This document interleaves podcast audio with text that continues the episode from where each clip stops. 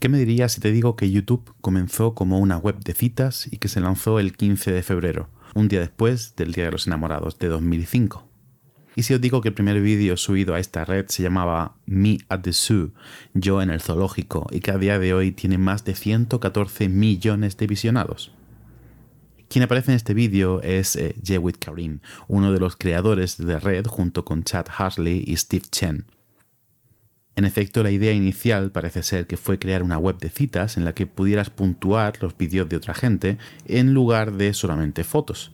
Pero esa idea se descartó rápidamente cuando la gente comenzó a subir vídeos de todo tipo y sobre todo a usar los links de YouTube para subir contenido a MySpace. Un año después, YouTube es comprado por Google por más de 1.650 millones de dólares. El 20 de julio de 1969, el alunizaje del Apolo 11 se convirtió en la retransmisión de televisión más seguida de toda la historia, con más de 530 millones de personas. En noviembre de 2018, un chaval de Málaga, el Rubius, consigue un número de visionados en sus vídeos de YouTube que multiplica esa cifra por más de 13 veces. Sin embargo, YouTube puede tener un revés tenebroso. La libertad de cualquier persona de subir vídeos ha hecho que se cuelguen vídeos mostrando el armamento de crímenes organizados o de soldados y carceleros maltratando a prisioneros en los Estados Unidos. Varios países han bloqueado cientos de vídeos de YouTube por considerarse ofensivos o intolerantes. Turquía, Tailandia, Pakistán, China o incluso Alemania, que en 2009 tuvo que bloquear todos los vídeos musicales por terminar el contrato con su principal sociedad de derechos de autor, GEMA. YouTube es el segundo sitio web más visitado del mundo, solo por detrás de Google y delante de Facebook. Se llegan a ver más de 5 billones de vídeos cada día.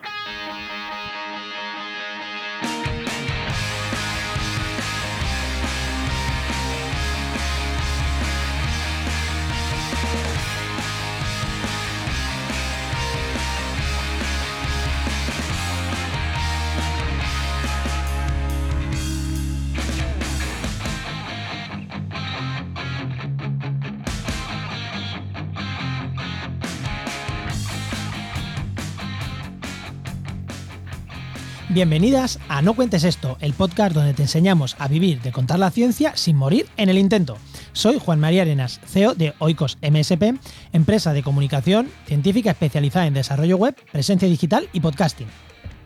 Y yo soy Oscar Huertas, CEO de Laniakea, empresa de gestión de eventos de divulgación, comunicación científica y comunicación institucional.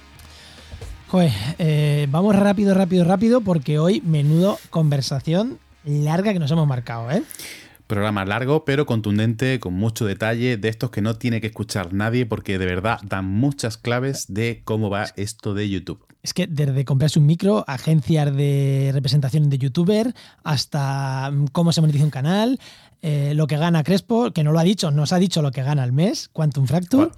¿Cuánto gana un influencer y gana menos de lo que os pensáis? Sí, eh, bueno, creo que ha sido, me ha encantado.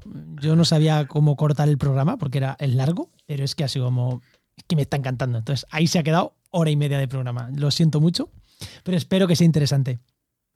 a, mí, a mí me ha encantado, me ha parecido muy interesante y es verdad que es, un programa un poquito largo, pero bien, bien merece la pena. ¿eh? Y bueno, Oscar, la colaboración del máster, antes de entrar al programa hay que decirla.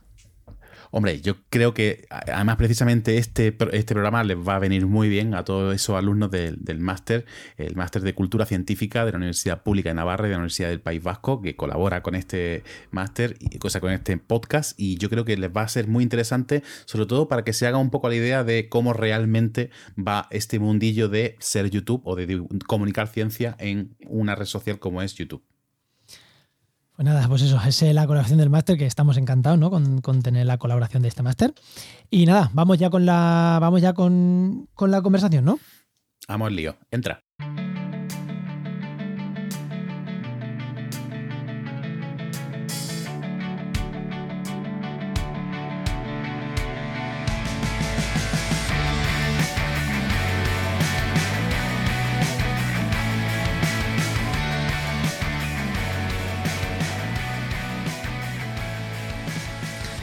Bueno, y vamos, vamos ya con la tertulia, que hoy la verdad que es un tema que cuando pensamos en divulgación, pensamos en YouTube. Y tenemos a dos crack, y luego estamos Oscar y yo también, aquí para, para tertuliar en torno a YouTube. ¿Y a qué crack tenemos? Aunque ya lo hemos dicho un poquito, vamos a volver a decir. Hoy tenemos a José Luis Crespo, que es físico, divulgador, y a lo mejor con ese nombre medio medio, pero si os digo que es Quantum Fracture, lo conocéis todo el mundo. Bueno, José Luis, ¿qué tal? ¿Qué tal, Juan? ¿Cómo estás? Oscar, un placer estar aquí con vosotros. Muy buenas. Placer el nuestro tenerte aquí. Y por otro lado tenemos a Clara García, que es bioquímica, doctora en neurociencia y también bajo el seudónimo de Cerebrotes. Seguro que también la conocéis muchos de los que estáis escuchando este programa. Buenas, Clara, muy ¿qué buenas. Hola, muy buenas. Encantada Muy buenas. de estar aquí. Y bueno, y luego Oscar, pues bueno, aquí estamos tú y yo, que de YouTube sabemos poco, vemos vídeos y poco más, ¿no? Hombre, en cantidad de horas acumuladas de visionado ya podemos ser casi expertos, pero sí, en el tema de hacerlo es otro tema. Bueno, pues vamos a empezar, vamos a empezar a- con la tertulia, pero antes siempre, la pregunta que hacemos siempre. Situación laboral de los invitados. Así que venga, empezar. José Luis, si quieres empezar tú. Situación laboral en una línea. Autónomo y vivo en mi casa. Pobrecito. Eh, que es un poco tautológico vivir en su... alguien- vivo en mi casa como afirmación, ¿sabes? No, no vivo en la calle, ¿no? O sea, bueno. Ah, Una línea. No, está guay porque eres autónomo y te da por lo menos para pagar una casa donde vivir. No está mal. Correcto, correcto. En ese sentido me siento muy afortunado. Sí, sí. Clara, Pues parecido. Eh, yo vivo en Reino Unido, entonces aquí no se llama autónoma, pero bueno, freelance. Trabajo como freelance para diferentes proyectos y ahora mismo pues escribiendo ciencia. Vale, pues mm, como ya hemos dicho que soy bastante conocido en, en YouTube, sobre todo, vamos a hacer la primera pregunta. Eh, vuestros datos de YouTube, ¿cuántos seguidores tenéis? ¿Cuántos vídeos tenéis? Eh, mm, cualquier dato que nos dé un poquito para ubicar a la gente. Y aquí tenemos dos perfiles totalmente distintos, ¿vale? Y está muy buscado. Tenemos a José Luis, que es muy consagrado, tiene muchos seguidores, es una persona que lleva mucho tiempo divulgando y mm, vive, creo que más o menos vive de YouTube, o gran parte de sus ingresos pueden venir de ahí y de su conocimiento. Y tenemos a Clara, que lleva menos tiempo en YouTube. eh, Pero bueno, también nos parecía muy interesante para alguien que ha entrado hace menos a YouTube. Entonces, si quieres, empieza tú, José Luis, a dar. Pues, pues fíjate que he tenido que escabullirme y consultarlo porque no me, se, me, se había olvidado el dígito final. Eh, eh, ahora mismo Quantum Fracture, después de mm, unos 7-8 años de andaturía, ¿no? Tiene eh, 2,39 millones de suscriptores. Sabía que estaba en 2,3 algo, pero bueno, Bueno, ya pero- está bien. pero bueno, 2 millones, casi cerca de 2 millones y medio. O sea no está que- mal, no está mal, para empezar no está mal. muy, muy, vamos, muy contento y sorprendido. Hasta el día de hoy me sigo sorprendiendo. ¿Y tú, Clara? Pues yo llevo un año y medio más o menos y tengo unos 6.600 y pico ahora mismo. ¿Veis? Dos Así perfiles. muy Muy bien. diferente. Dos perfiles muy diferentes, pero muy importante, ¿no? Todos hemos estado ahí. Claro, claro. estado muy- ahí. muy Durante importante. mucho tiempo, durante muchos años. O sea que Por algo se normal. empieza, claro. Sí, no, pero es muy importante la- las diferentes visiones de lo que vamos a tratar, que nos podéis dar los dos, cada uno desde un punto. Oscar, Oye, ¿qué hacíais vosotros antes de meteros en YouTube? Es decir, eh, tú, José Luis, ya llevas mucho tiempo produciendo vídeos para YouTube y haciendo divulgación, pero antes de eso, ¿qué hacías? Y en el caso de Clara, yo me- ya me imagino que estaba haciendo, estaba investigando, pero ¿qué hacíais antes de ser youtubers? Pues claro, tú primera. Yo primera, bueno, pues sí, yo estaba haciendo el doctorado y ya mm, en los últimos años me empecé a plantear si quería seguir por investigación o no. Y, y bueno, ya fui pensando en lo de la divulgación y, y ya pues cuando terminé la tesis me esperé a, a terminarla para empezar ya a divulgar primero en Twitter un poquito, porque pensé que abrir YouTube sin que nadie me conociera pues no tenía mucho sentido, ¿no? Porque me van a seguir pues mi familia y mis amigos. Entonces empecé por Twitter divulgando un poco y a los pocos meses ya abrí YouTube. Así que se fue la transición. Muy bien. Entonces, durante la tesis no hacías divulgación. Eh, empecé a escribir en algunos blogs puntualmente, muy puntualmente, y a dar algunas charlas. Así que empecé ahí y me gustó mucho. Entonces, claro, vi que a mí eso me gustaba y realmente lo que más disfrutaba de investigar era la parte de leer papers y escribir papers y, y también presentar en seminarios o en congresos, o sea, la parte de comunicar. Así que pensé que a lo mejor mejor tirar por ahí. Bien, bien. ¿Y tú, José Luis? Pues fíjate, yo antes de fundar Quantum Fracture había terminado bachillerato. Estaba en este espacio. ¿Sabéis este verano típico de que mm, ¿sabes? Terminas bachillerato, te has hecho la selectividad, vas a ir a la universidad y ese verano la gente dice, este verano, fiestón y sacarse el carnet de conducir. Pues yo ni una, ni cosa ni la otra, nada. Yo lo, lo que hice ese verano fue eh, aprender a animar porque tenía esta idea loca de, ostras, ¿cómo me molaría en este 2000, eso era 2013? Era 2013, 2012. Era 2012, correcto. Eh, y dije, hostia, ¿qué cómo molaría montar un canal de divulgación científica en español? Y fue en ese, en ese verano de 2012. O sea que... Mientras, to- mientras todos nos sacamos el carnet, tú te montaste un, un canal de YouTube. Y aquí estoy que no sé conducir. O sea que uno tiene que pagar, ¿sabes? Uno tiene que... Qué bueno. Qué grande. Pues. mm, o sea, que tú lo tenías claro. O sea, te metiste a física, pero tú ya tenías claro la parte de la divulgación. Desde. De manera un hobby completamente. Y de, hecho, durante, durante la carrera que fui haciendo estos vídeos, eh, era totalmente mi hobby y también era una manera de, de desahogarme eh, lo mal físico que soy y lo malo que era con los exámenes, lo malo que era. Era una, una vía de escape y poco a poco, durante toda esa trayectoria, esos años, eh, me fui dando cuenta de que, de que podía ser una salida profesional. De alguna manera. Y al igual que Clara, fue durante esos años de mm, darme cuenta de yo como investigador no valgo una mierda, pues fue cuando me di cuenta de que la, comunica- la comunica- la comunicación científica eh, podía ser una posibilidad. Y que, oye, no se me, no se me daba tan mal. eh, Durante, de- eh, quería hacerte un comentario porque durante la carrera me hicieron un profesor me hizo un, un comentario que me pareció buenísimo. Le preguntó a un, a un chico, dice, oye, ¿tú sacas buenas notas o aprendes la carrera? Me pareció un comentario brutal de decir, tú, te- o sea, tú eh, estudias para sacar buenas notas o de verdad estás entendiendo lo que estás haciendo, le estás sacando rendimiento, porque yo creo que en mi caso lo que yo aprendí en la carrera no se refleja para nada en mis notas, o sea, ni de coña, O sea, tengo, una, tengo una, una media de mierda, me, me dio lo suficiente para entrar en la tesis y poco más. Y casi que yo podría de- decirlo también al contrario. Yo hay asignaturas que tengo buenas notas, pero sé que no tengo el nivel de profundidad que a lo mejor debería tener. Sea, en ese sentido también hay que quitarle un poco de...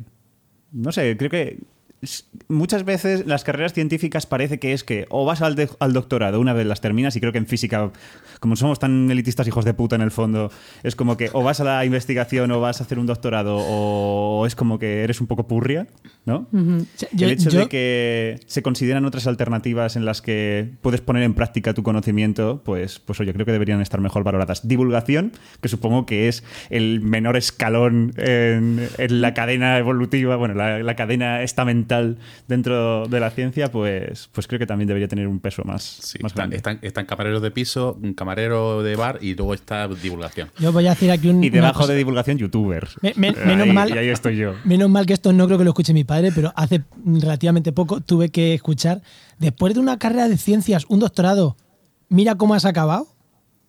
Fíjate, hijo mío. Qué desastre. ¿Qué hemos hecho mal? Y yo como, ¿cómo he acabado? ¿Cómo? O sea, montando mi empresa en la que estoy ganando dinero de ello. Mm, Pero que es como una deshonra. Y, y soy biólogo, ¿eh? No me quiero imaginar si fuera físico. Ya entonces Tengo sería que la decir que a mis padres les costó. A mis También. padres les costó eh, entender que, que- que, bueno, que esto era una profesión. Bueno, el año que me pagué sin ganar apenas nada, eh, tirando de ahorros para intentar hacer que YouTube funcionara, pues bueno, eso fueron mis padres así diciendo, bueno, vamos a Ya. esperar a que esto salga mal y después, bueno, y al final salió más o menos bien. Así que, así que bueno. Entonces, en, en los dos teníamos que, mm, para preguntaros que por qué disteis el salto a YouTube, pero en los dos lo visteis claro. Una forma de divulgar en aquellos momentos, sobre todo hace 6-7 años, era estar en YouTube y Clara dio el salto porque vio que era, le gustaba dar charlas, ¿no? Y viste que era una de las, si hay que divulgar, hay que estar en YouTube, ¿no? Al igual que parece que hay que escribir un libro, también hay que estar en YouTube. A ver, sí, un poco eso. A mí en realidad mm, lo que me era más, digamos, fácil, intuitivo es escribir. Lo que pasa que sí que veo el poder que tiene, pues eso, YouTube y, los vídeos en general y que cada vez más nos gusta ver a una persona que nos cuente las cosas. A mucha gente le resulta más ameno y, y eso gusta y también conectas más con la persona que, bueno, a veces cuando lees algo, pues eh, no te acuerdas ni de quién lo ha escrito, ¿no? Entonces, bueno, yo pensé que aunque me daba vergüencilla también salir en cámara, porque nunca lo había hecho, pensé que merecía la pena y, que era una manera también de tener más visibilidad. O sea que, bueno, y además también me gustaba, ¿eh? Todo el mundo de la, audiovisual era algo que siempre me había gustado desde pequeña, grabar cosillas, hacer fotos, o sea, siempre, desde muy pequeña. Entonces, pues entre eso y que consumía mucho YouTube, pues le vi ahí el tirón.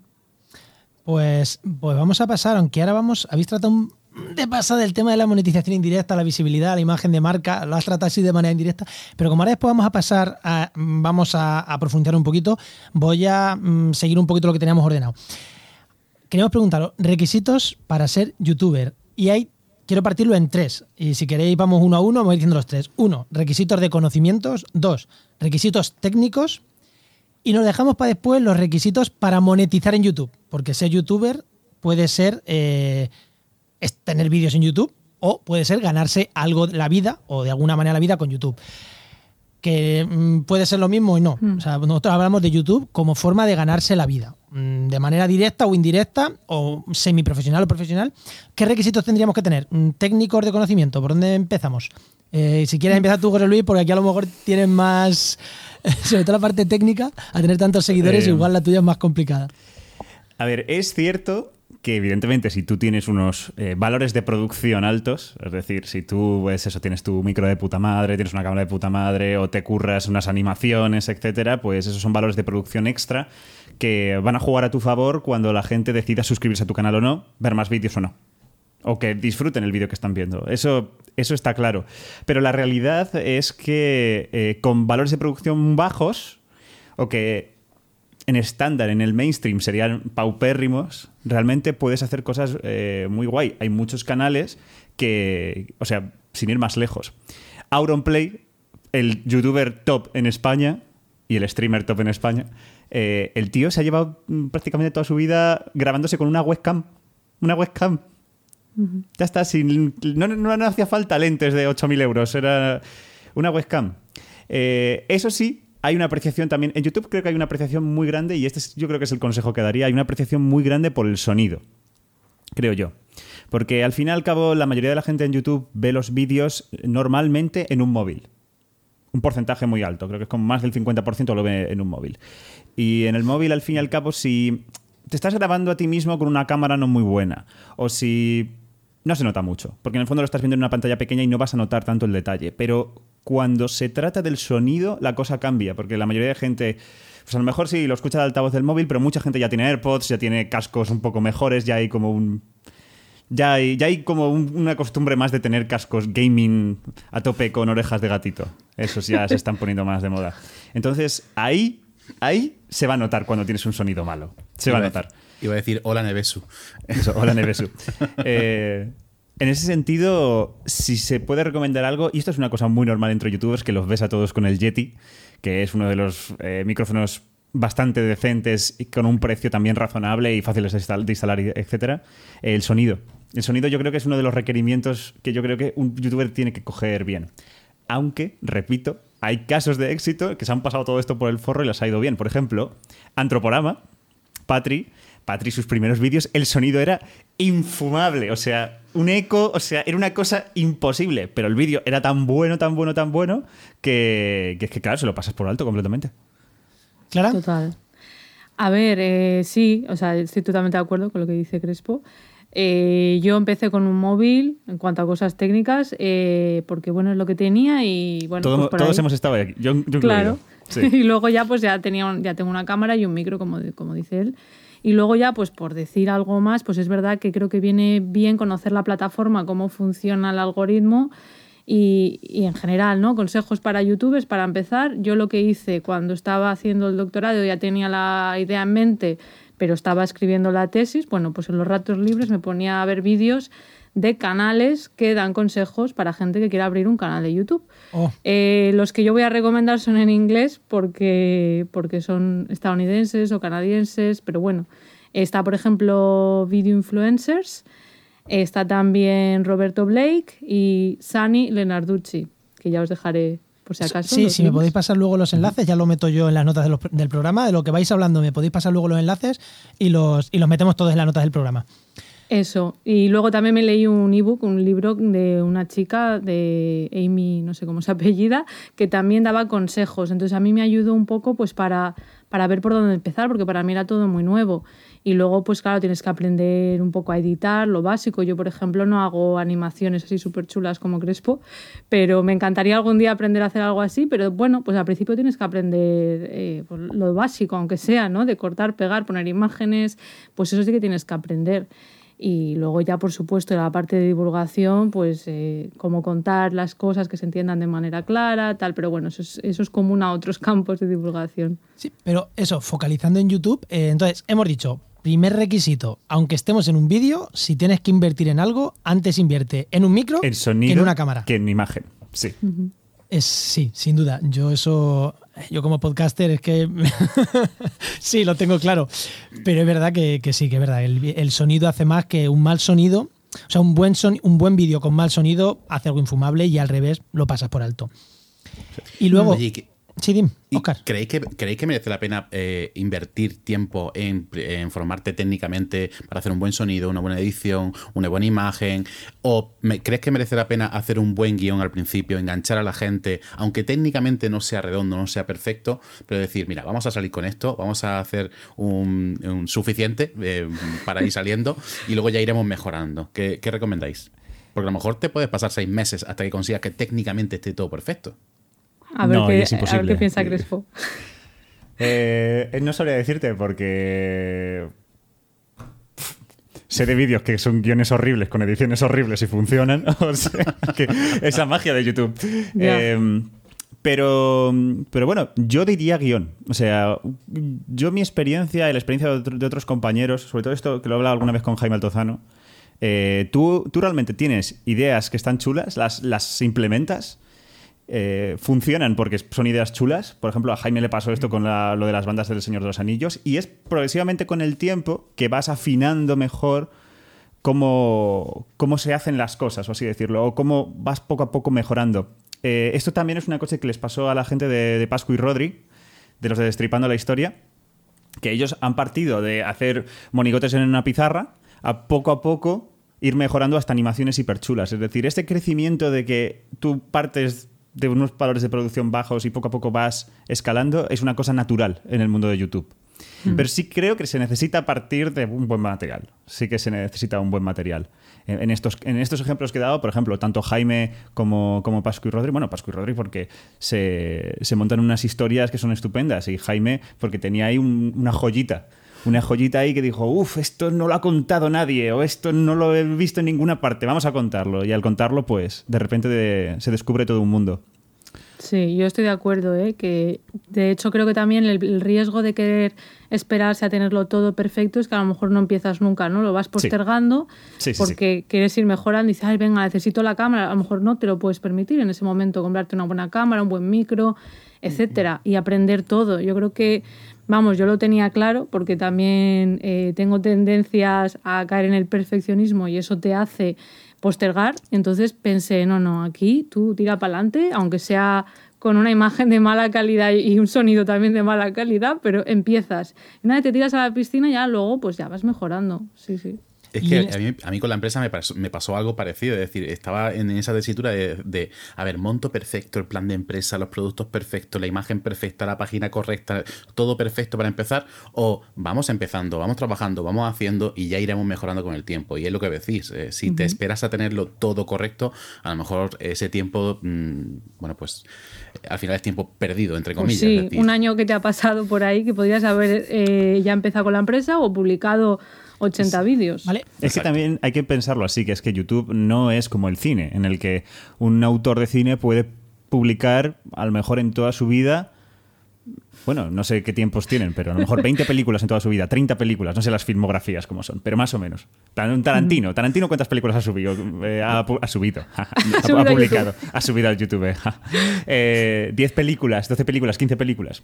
En el caso de. YouTube podríamos hacer en toda una vida 10.000 vídeos perfectamente, alcanzar los 10.000 vídeos. Claro. Entonces, es mejor ponerse sobre la marcha e ir aprendiendo y que eso, y la gente te da feedback y está guay. Yo creo que es un proceso. Venga, pues voy a, mm, vamos a ir a herramientas concretas. Eh, hemos dicho un micro, un sonido más o menos. ¿recomendáis algo de inversión en cuanto a cámara, algo mínimo baratito, algo en micro baratito? Y sobre todo, quiero preguntaros, ¿con qué programas editáis? Si editáis con programas profesionales, con programas gratuitos. Eh, ¿Algún consejo que podáis dar a la gente? Eh, vale, a ver. Yo, yo sonido. Con el sonido. Primero, te puedes comprar un micro de solapa, de corbata, que te lo puedes poner aquí. Creo que el Rode Smart Lab, creo que se llama así. Rode, Rode Smart Lab, creo que cuesta 30 eurillos o algo así. No, creo que cuesta más. Yo. ¿Pues más costaba 40 eurillos o algo así? Me, creo que más, rebaja. Pero yo había usado un Boya, el M1, que sirve tanto para cámaras como para móvil, o sea, que lleva pila y no pila mm, y creo que valía 19 euros. Y, Joder, está muy bien. Y está muy bien. Ese va muy, muy bien. ¿eh? Y vale 19 euritos y va de lujo. Joder, qué bien. De sobremesa, el que más utiliza la gente es el Yeti, sin ninguna duda. Que es. Aunque seguramente habrá otras soluciones más baratas. Mira, yo aquí voy a mm, romper el Yeti. Yo, como podcaster, odio los Yetis. Los odio. porque son de condensador. Son de condensador. O sea, los Yetis, los Yetis son micrófonos que están orientados a un sonido prácticamente de estudio. Como tengas sonidos de fondo, como tengas rebote de los sonidos en las paredes. Tiros a uno de, a un dinámico, como el que tiene Oscar ahí encima de la mesa. Eh, mm, que es, que, que es creo que son 40 euros, 30, 40 euros, que van geniales, de condensadores, algunos muy buenos. De verdad, odio los Yetis, así en general. Tanto años buscando al Yeti y ahora lo odias, es que de verdad. Es, cierto, pero está muy extendido el, Sí, sí, sí, lo sé, lo sé, lo sé. Está muy extendido. pero son ciento y pico euros. Que, pero son ciento y pico euros, eso es cierto. Que me parece caro. Eh, es, es, caro, pero bueno, también es muy fácil de usar. En plan, no necesitas mesa, no necesitas eh, tarjeta, ni nada de eso. Lo enchufas y ya está. Eso, eso, esa, eso le quita complicaciones para mucha gente. Pero es cierto que no es la mejor solución por, de estudio. por menos precio tienes el que tiene Oscar, que es el Tebone Q2U. No, el, el, MU, no lo sé cuál es, uno de Tebone que es USB. Y también tienes el Samsung, el Samsung, Samsung Q2U, más baratos que el Yeti, de dinámicos, que van de lujo y no necesitan mesa tampoco. Pues ahí, están las recomendaciones. Mucho, eh, mejores.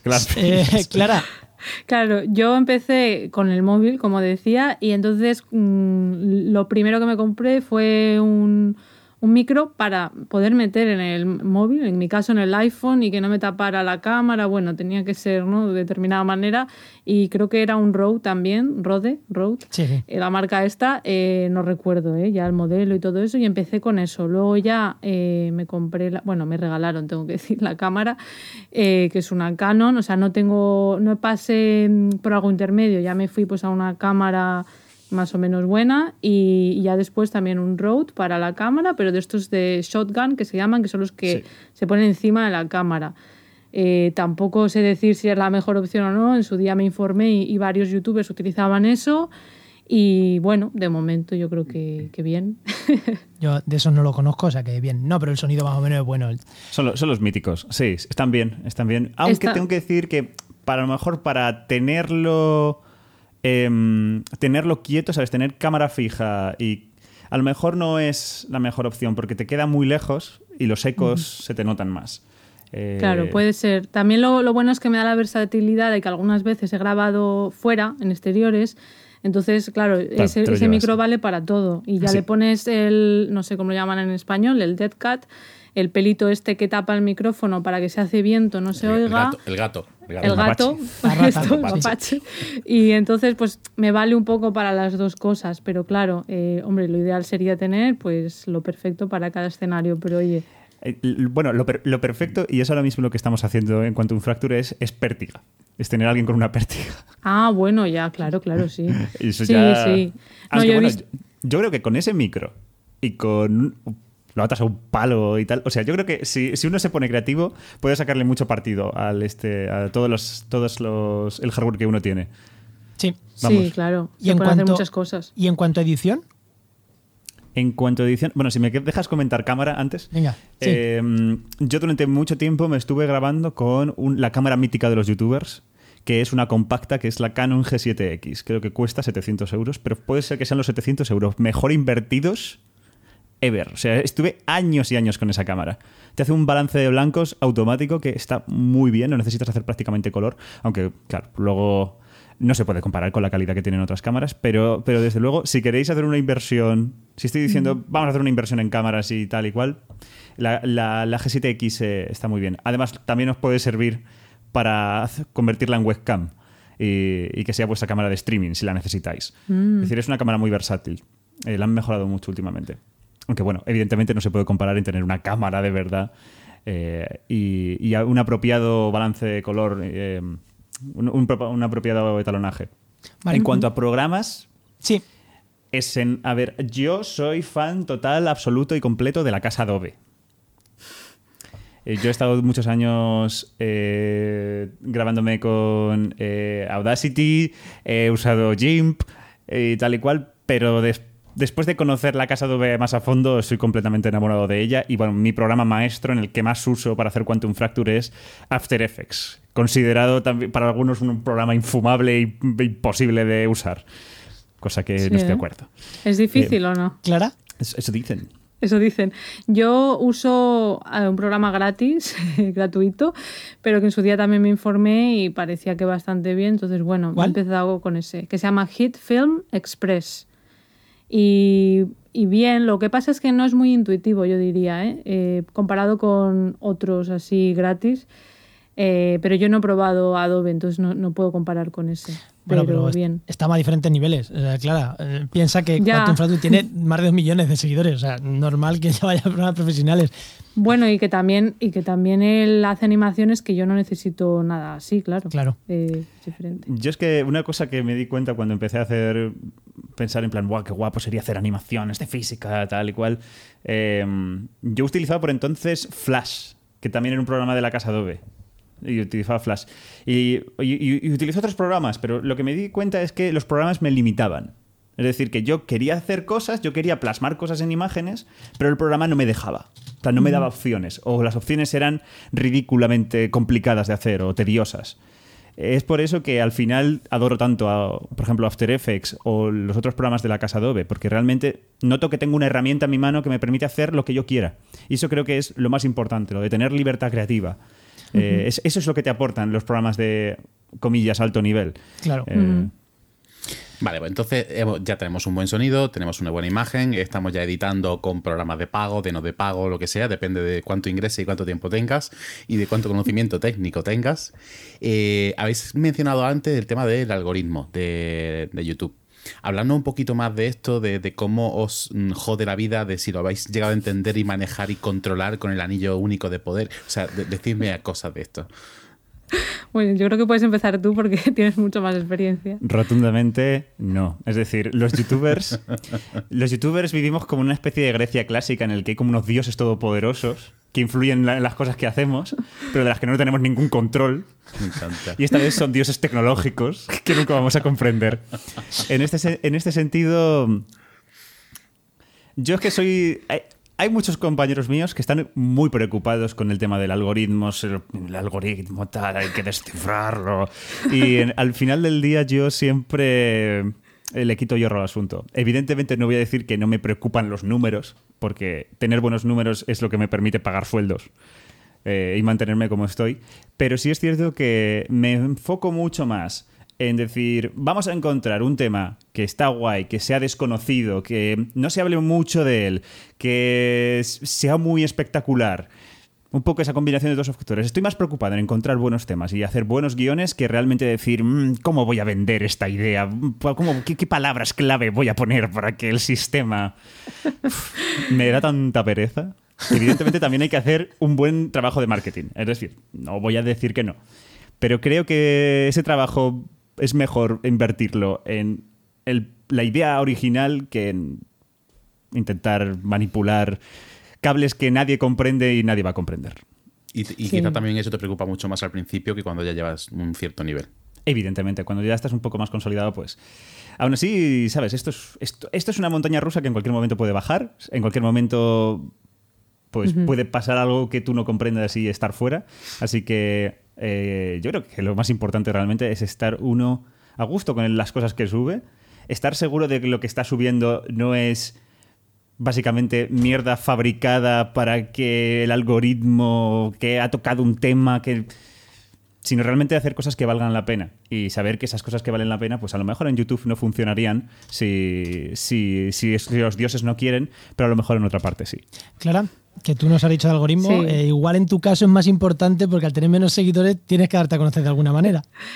A ver, yo más que nada cuando comentaba lo del algoritmo es como una idea general para uno saber un poquito cómo funciona YouTube. yo eso, tres pinceladas. ¿Qué, del algoritmo, ¿qué tocas tú en los vídeos o qué dices? Uy, esto, esto, esto hay que tenerlo en cuenta por lo menos. A ver, lo, principal que yo tengo en cuenta es la, no sé si se dice así en español, la consistencia, consistency, el ser regular en YouTube, el subir todas las semanas vídeo. Eso es lo que, eso cuando me informé parecía que era bastante importante, porque si estás un tiempo, de repente dos o tres meses sin subir y luego subes dos vídeos seguidos, pues eso, eh, por lo que sea, luego YouTube pues no le va a enseñar tanto ese vídeo a las personas que te sigan, etcétera. Eh, es verdad que luego hay gente que hace eso, eh, como por ejemplo Ter, ¿no? que es una youtuber excelente que a mí me encanta, pero que a lo mejor hay veces que está dos meses sin, sin subir vídeo y aquí no pasa nada porque ya tiene una comunidad detrás de gente muy fan que está ahí pendiente, ¿no? Pero en general se recomienda ser, pues eso, eh, consistente, seguir subiendo vídeos a menudo. Y luego, pues sí, claro, pues también hay palabras clave que, que, la gente busca. Entonces, uno de los vídeos más vistos míos, pues a lo mejor es algo que profesores les viene bien enseñar a sus alumnos, una cosa de neurotransmisores, ¿no? Que son los neurotransmisores. Entonces, claro, si pones palabras clave en el título, va, a verlo mucha más gente que si es entrevista con Pepito García, que nadie lo conoce, ¿no? Yo tengo vídeos de entrevistas a personas que lo titulé así y a lo mejor pues no, no es lo más estratégico. Eh, evidentemente, aún así, como dice Crespo, yo luego al final hago un poco con lo que me siento cómoda y creo vídeos que me apetecen, no busco temas que ahora mismo se esté hablando. Es verdad que alguna vez sí que he aprovechado, yo qué sé, pues es la semana del cerebro, pues para subir más vídeos esa semana y poner el hashtag y tal, aprovechar las, tendencias y cosas así, pero luego tampoco estoy tan pendiente. Lo que pasa es que sí que la gente que lleva más tiempo en YouTube yo creo que sí que ha visto más un cambio en el algoritmo. Hay bastantes divulgadores que se quejan de que eh, YouTube no está enseñando los vídeos a sus propios seguidores. Entonces están un poco hartos. Yo como llevo menos, pues no he visto a lo mejor ese cambio. Ese tema lo vamos a tratar después de que ah. YouTube no muestra los vídeos a diferentes seguidores, pero una pregunta y creo que esta se le va a hacer a Clara directamente. Muy cortita. ¿Qué se necesita? Porque tú subes un vídeo y ahora mismo me hablo un canal y aunque hay muchas formas de monetizar, la monetización directa de anuncios, que es a lo primero que a lo mejor la gente quiere aspirar, que yo creo que no es la mejor estrategia, eh, por lo menos al principio, se necesitan unos requisitos. ¿Qué requisitos claras se necesitan? Te lo digo a ti porque los tienes más recientes y no sé si los has cumplido ya o no, porque sé que hace poco dijiste que todavía no. Pues sí, sí, ya los he cumplido. Esto antes no era así, hace unos años no era así. No, no, pero ahora cómo es. Ahora es, eh, a ver si no me lío, ¿eh? eh mil suscriptores eh, y 4.000 horas de visualización. En total, toda la gente que te haya visto tienes que cumplir 4.000 horas. Eso durante el último año. O sea, que si abriste el canal hace dos años y lo tuviste mucho, o sea, es el, último año. Esos son los requisitos. Y los cumplí pues hace unos pocos meses. Sí, al llevar... Gracias. Al llevar un, año y un par de meses cumplí ese requisito, sí. Eh, ¿Querías decir algo, Luis? Em, efectivamente, yo cuando empecé en YouTube no había criterio. O sea, tú simplemente ibas a la pestaña de monetización, entrar a partners, a partner de YouTube, ser partner de YouTube, lo aceptabas y ya está. No había criterio. Eh, pero como, bueno, seguramente sabréis, eh, desde que empezaron a resubir eh, vídeos con contenido de terroristas a YouTube en el que aparecieron anunciantes. Los anunciantes se, empezaron a retirar y YouTube empezó a poner este tipo de medidas para, controlar este tipo de cosas. Eh, otra de las cosas que nos han puesto y creo que esto es una pantalla que no estoy seguro si nos aparece a todos los youtubers o solamente es una beta todavía que solo aparece a, unos de, a, partir de unos ciertos suscriptores. Pero una cosa que yo tengo que hacer cada vez que yo publico un vídeo y le doy al botón de monetizar, eh, aparte de poder elegir ciertas cosas como dónde van a aparecer anuncios, si van a aparecer al principio del vídeo, si va a aparecer uno o dos, si la gente lo puede saltar o no, todo esto lo controlamos nosotros. Todo esto son elecciones nuestras. Eh, y se toman estas elecciones no solo por el tema de que, evidentemente, si no, saltas, si no pones la opción de saltar el anuncio, vas a recibir más dinero, evidentemente. Ahora, te, el propio YouTube te lo, te lo dice, en plan, seguro que quieres hacer esto, esto va a reducir tal, tal, tal. Eh, y, y tú tienes que jugar con todas esas cosas para también generar una buena experiencia en la gente que te Claro. ve, eh, evidentemente. Eh, aparte de todo eso, una vez aceptas que se van a poner anuncios en tu vídeo, YouTube te pasa una especie de formulario. Es un formulario en el que te dice, aparecen insultos en tu vídeo, aparecen referencias a nudity, ¿no? Desnudos. ¿Son desnudos educativos o son desnudos completos? Eh, hay incitación al odio, hay apología. Te hace como una lista. Entonces tú tienes que decir que sí si, si, si tu vídeo lo cumple. Y si no, pues le das a nada. En plan, nada de lo anterior y chimpún. También referencia a alcohol, drogas, todo este, tipo, todo este tipo de cosas. Es un formulario para filtrar eh, qué tipos de anunciantes están dispuestos a poner un anuncio en un vídeo en el que pues, se dice hijo de puta o en un vídeo en el que se habla sobre sexualidad.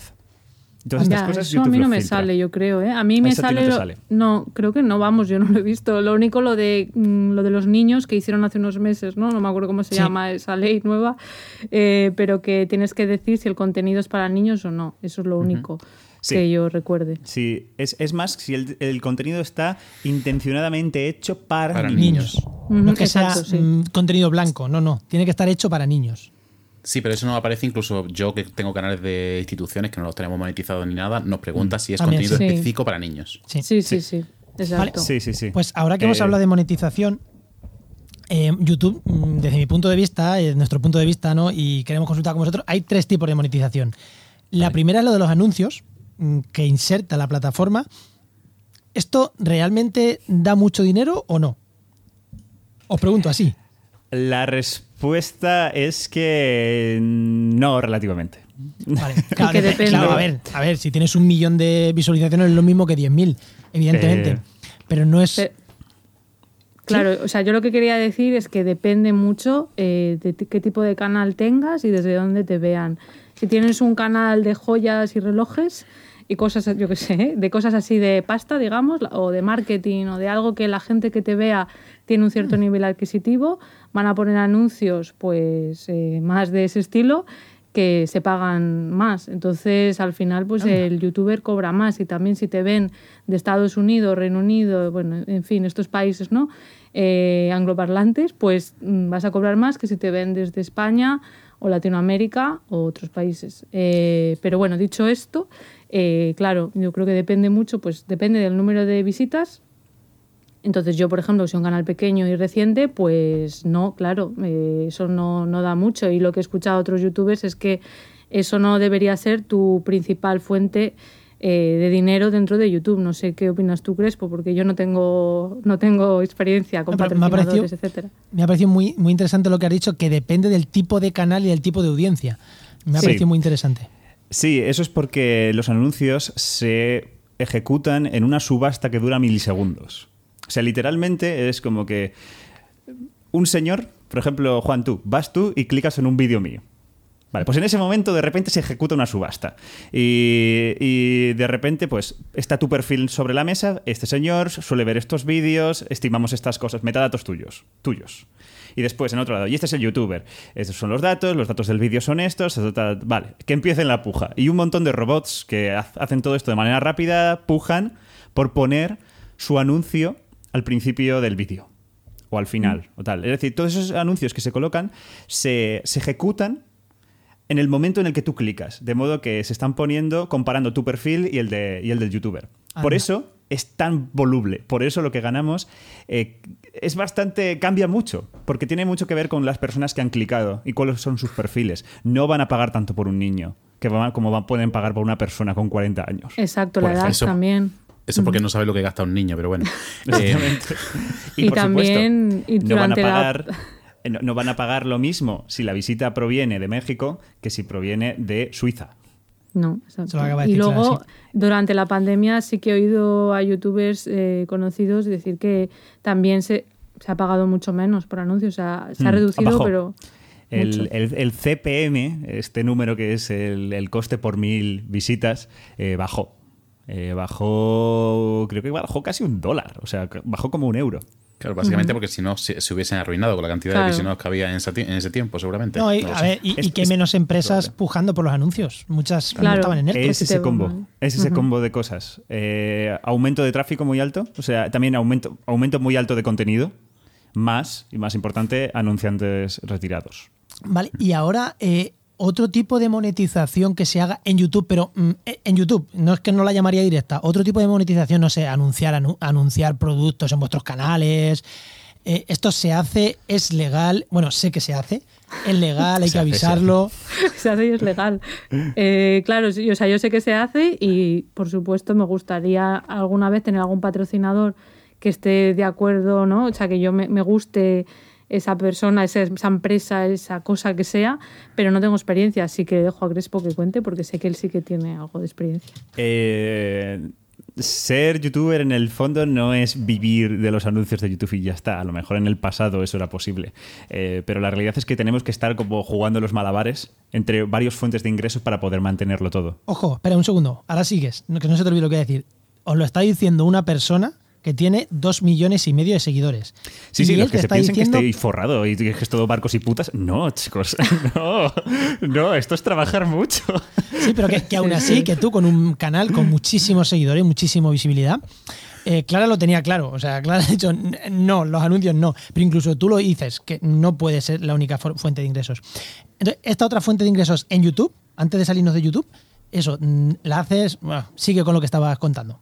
Sí. em, a ver, realmente las fuentes de ingresos que puedes conseguir a través de YouTube es básicamente los anuncios, las, los- las promociones que hayas, los patrocinadores que tengas, nosotros le llamamos acciones, las acciones comerciales que tengas, y por otro lado el merchandising. Y un cuarto sería si tienes un Patreon o tienes un- una plataforma de micromecenazgo. Estas cuatro serían como las principales fuentes eh, de ingresos. De hecho, creo que no se me ocurre más. Bueno, el marketing de afiliados, en el caso. Bueno, es que claro, yo conozco a gente que sí que es relevante, porque se hacen, hacen reviews de relojes, eh, reseñas de relojes, y entonces, eh, claro, a esa gente también le interesa luego comprarse el reloj. Claro, claro. Pero eso es, eso, es, eso es si basas demasiado lo que hace en producto. Claro. Pero Claro, de En divulgación es más en nuestro caso sí, Sí. que No, en divulgación no. Sí, sí. En ese sentido, en ese sentido, eh, los eh, las acciones comerciales suelen ser suelen ser importantes y por, a, a mí durante un tiempo fueron bastante decisivas para poder seguir a flote. Em, eh, y, ¿Y- y bueno, se hace? es perfectamente legal, es perfectamente compatible también con las leyes, de- con las eh, normas internas de YouTube. De hecho, tienes como una casilla que tienes que marcar Y ya está, ¿no? eh, y ya estaría. Vale. Claro, y queda explícitamente dicho que es una promoción o que es un- ¿no? Este, ¿no? Se dice este vídeo está patrocinado por o no. Sí, eh, eh, depende de la legalidad de cada país. Por ejemplo, en Reino Unido es, es ilegal. Es ilegal hacer una promoción de algo y no dejarlo totalmente explícito en el sentido de, de poner un textito en un lado de la pantalla poniendo esta, este vídeo incluye una promoción pagada. Ah, Que de hecho es un textito que tú en una de las casillas de YouTube la puedes marcar en plan de avisar de que tal Ahí de te que lo pones esto va a solo. ser- de, de que hay product placement, básicamente, de que hay emplazamiento publicitario. Eh, si no lo puedes hacer tú, aquí en España no es ilegal. Y si tú haces e- ese contenido desde España, pero se emite en otros sitios, ¿eso cómo va?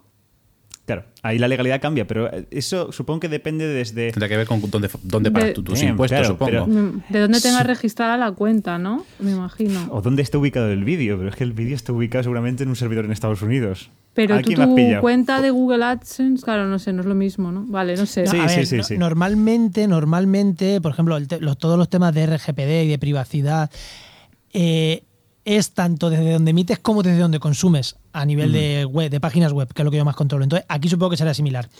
Sí. A mí me da igual si tú vas a hacer un anuncio allí. Por eso, lo recomendable es marcarle clic siempre mm, y te salvar de y te quitar de follones. Sí. En cualquier caso, vamos, lo ético es siempre dejarlo bien claro, evidentemente. En Quantum Fracture, por ejemplo, nos- nunca hemos hecho emplazamiento publicitario ahí a, ahí a sangrante, sino que solemos dejar claro o, o dejan- solemos dejar muy evidente que hay una promoción detrás. Es o que que, si partes no- son publicidad pura y dura. Si no pierdes también la confianza, claro. Sí. Eh, Sí. sí, sí. Y bueno, es una cuestión de respeto a tu audiencia, o sea, más que eso. Claro. Sí, sí, por supuesto. Bueno, todo esto que estábamos hablando es dentro de YouTube, es decir, los anuncios o las promociones pagadas o esas diferentes formas de Afiliado, monetizar. Pero obviamente al final lo que ganas es eh, pues una cierta relevancia que hace que te ofrezcan cosas fuera, es decir, la monetización indirecta. En este caso, vosotros, ¿cómo, cómo os ha ido en ese caso? Pues yo, yo puedo decir que de momento, pues sí, me ha dado visibilidad, pero nada más. O sea, Bueno, está- está- estás aquí, o sea, Estoy aquí, ¿verdad? Exacto. O sea, todo da visibilidad. Y hace poco pues me llamaron de la tele, que me hizo ilusión de Radio Televisión Española, de un programa que hay que es online para gente joven y salí y claro, jo, pues hace ilusión, ¿no? Y eso pues por un vídeo que tengo en YouTube sobre la nostalgia.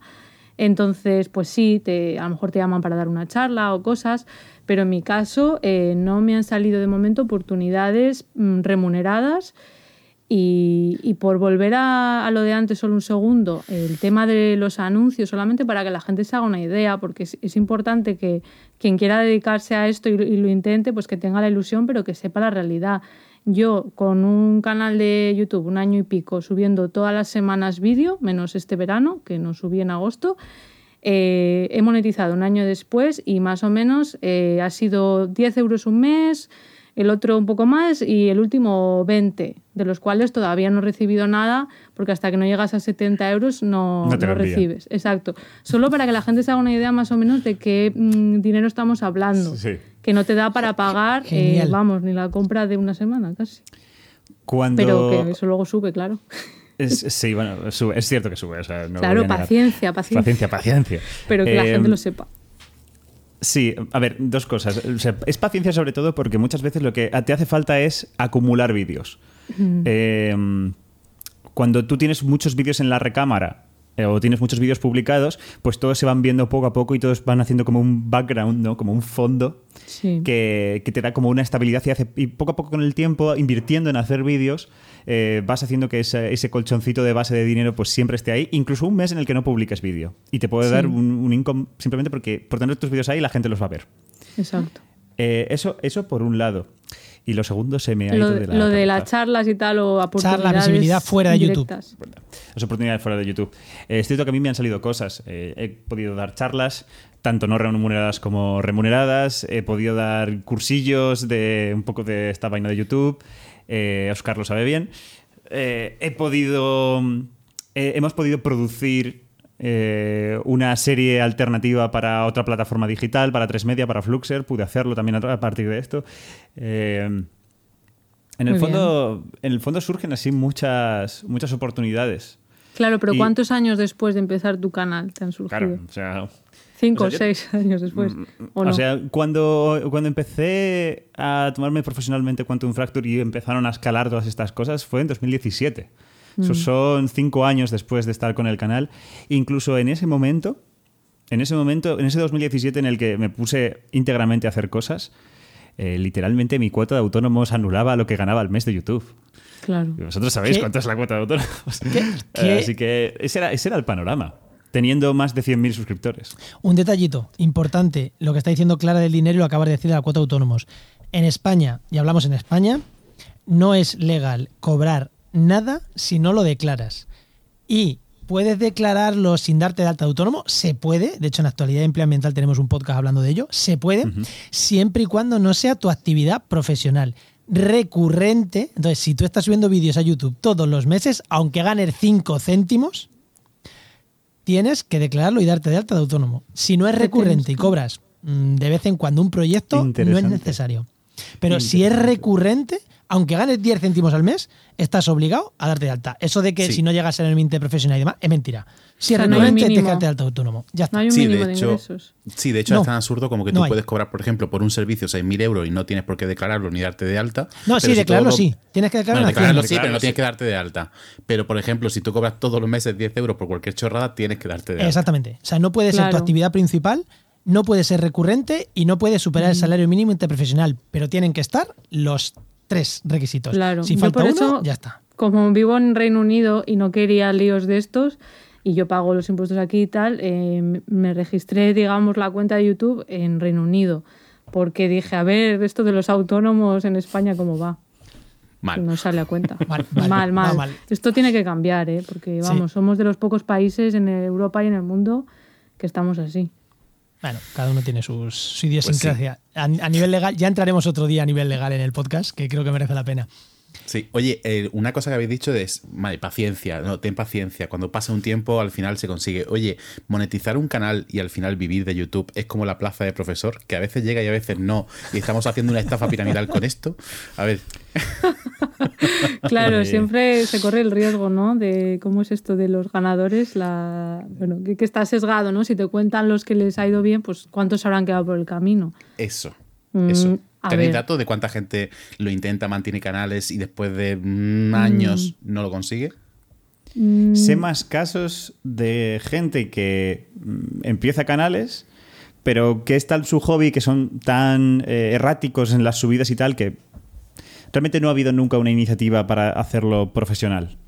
Esos son los casos que más conozco, pero evidentemente habrá un montón de casos de youtubers, tanto de divulgación como de no divulgación, que habrá muchos más, de gente que lo ha intentado y, y por las razones que sea no ha funcionado.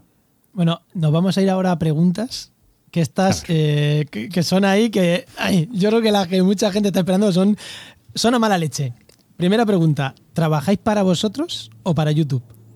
¿Un youtuber trabaja para sí mismo o para YouTube? Y digo youtuber como instagramer, como tal. Mm, ¿Es para vosotros o para la plataforma? Buf. Claro, es que yo, o sea, yo no me considero youtuber. Eh, quiero decir, yo creo contenido en YouTube, pero también en otros sitios. También soy podcaster, también escribo, entonces eh, yo diría que trabajo para mí y, hago lo que quiero hacer en todo momento. Entonces, mm, yo lo veo así. Evidentemente, pues eh, estás mm, poniendo tus vídeos en un sitio, en una plataforma y tienes que pues a- adaptarte a las normas y, y a lo que se espera, pero vamos, no sé, nada exagerado para mí. No sé tú cómo lo ves, Crespo. Pues, eh, a ver, trabajar para YouTube sería ser como un empleado de YouTube, en el, en el sentido de que tú eres un agente que le genera dinero a YouTube. Ya está, trabajas para YouTube. Es, es decir, alguien que. eh, en ese sentido, yo visualizo a una persona que explota el mecanismo de YouTube al máximo eh, para no solo ganar dinero a él, sino hacerle ganar a la plataforma. En ese, en ese sentido, no podría estar más alejado de esa. Es decir, yo hago, por lo general hago lo que me sale de los cojones. Es decir, podría tener como una mente mucho más maquiavélica en el sentido de, pues vamos a hacer esta serie de vídeos que son de actualidad y que sean así de. No sé, de. No, de criticar a otros, que eso es lo que más vende en YouTube. Lo- a todas este tipo de estrategias. Bueno, no sé, a lo mejor si, si mi, mi propósito hubiera sido eso, eh, explotar el mecanismo de YouTube, no habría hecho vídeos de ciencia, lo más seguro. Eh, Vale. claro. Pero ¿cuánto gana YouTube por cada euro que ganáis vosotros? 50%. Seguro. yo no lo Eh, sé según exactamente. las normas, creo que sí, creo Sí. que un 50%.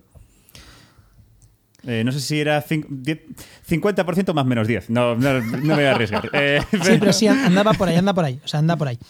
sí. A Vale. ver, pero, o sea, pero también hay que entender eh, eso, todas las ventajas que te da. O sea, al final tú también eh, puedes estar haciendo hasta, eh, bueno, como promoción, si tienes una empresa o lo que sea, hay gente que se da a conocer por ahí y es publicidad gratis. O sea, tú aportas tu tiempo, pero tú no de- estás pagando Eso no es como gratis, ¿eh? antiguamente. como- En para vez de salir- pagarle el 50% a una empresa de distribución que a saber qué cojones haga, pues se lo paga YouTube. Claro, antiguamente la gente pagaba por salir en el periódico, en la radio, ahora puedes salir gratis. Gratis. Bueno, Gratis, bueno, claro, poniendo tu tiempo. Eso, es- eso, eso, es eso no es gratis. El tiempo vale oro, ¿eh? Bueno, ya, pero bueno, si no tienes trabajo, pues eh, tienes tiempo. Sí, No bueno, eso sí.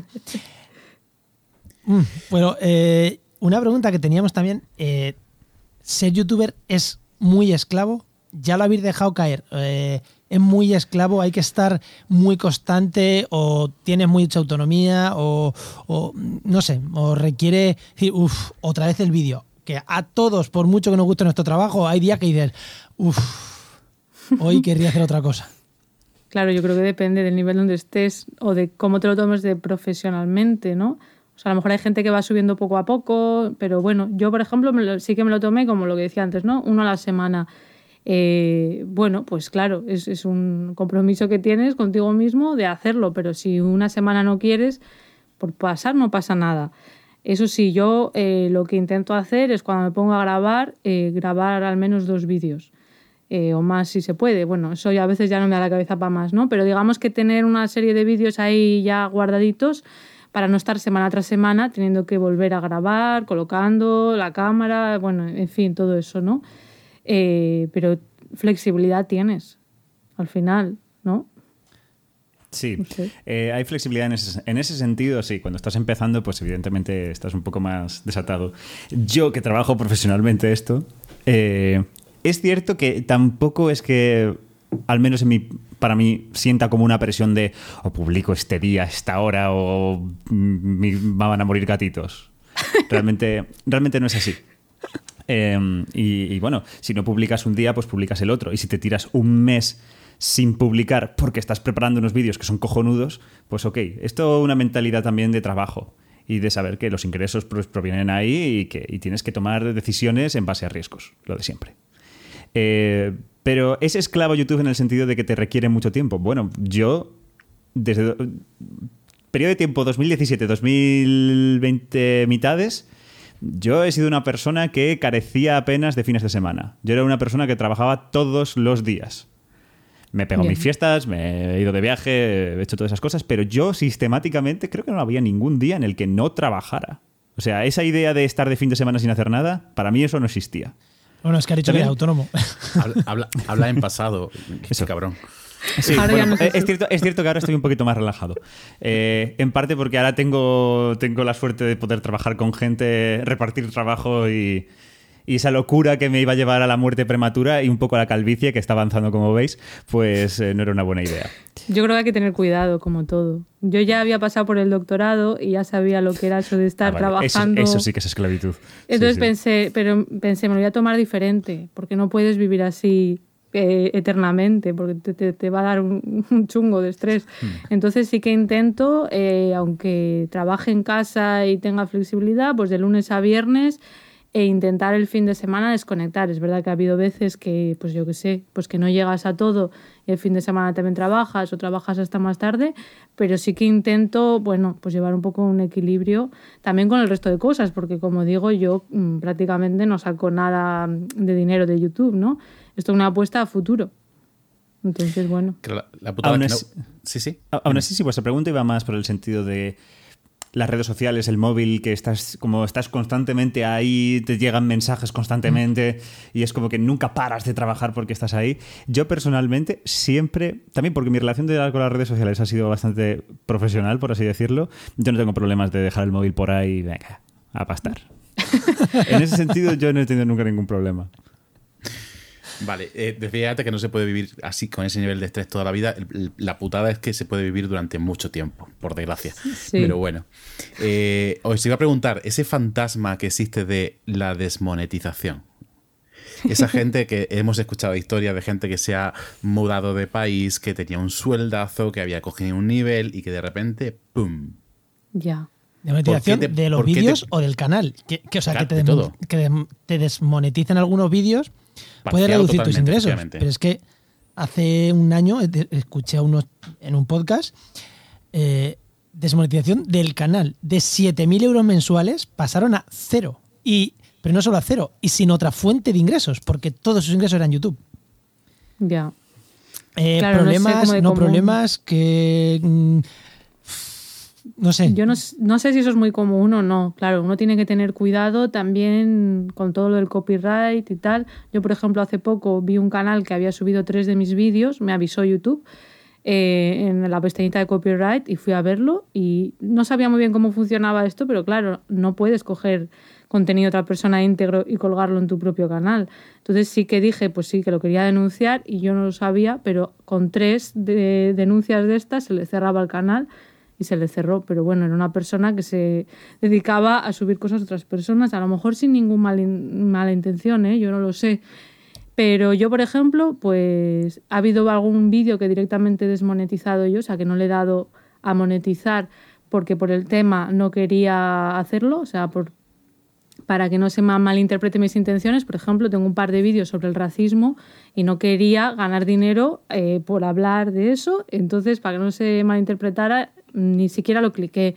imagino que puede ser que me lo hubieran desmonetizado porque al decir ciertas palabras eh, YouTube interpreta que, no es un contenido apto para, anunciantes. Sí que sé de otros divulgadores que por hablar, por ejemplo, a Sandra de la hiperactina eh, lo comentó, por hablar del cannabis, pues ese vídeo se lo desmonetizaron y era un contenido educacional.